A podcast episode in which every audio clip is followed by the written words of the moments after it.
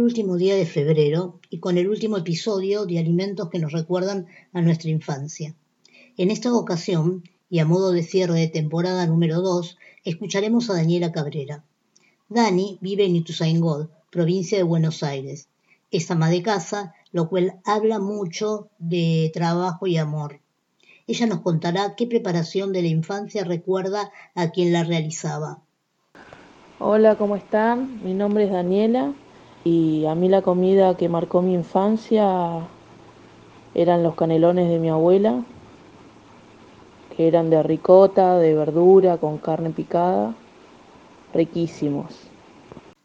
Gracias Dani por tu recuerdo a alguien tan importante como es una abuela. Quiero agradecer a todos los que han participado en esta segunda temporada cuyo eje central fue alimentos que nos recuerdan a nuestra infancia.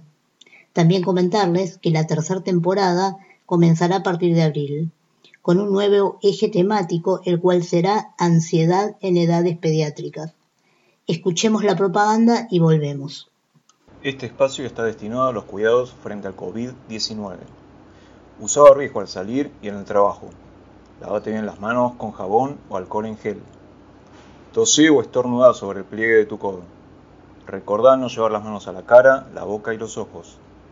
Ventila bien los ambientes de tu casa y tu lugar de trabajo. Mantén la distancia de 2 metros.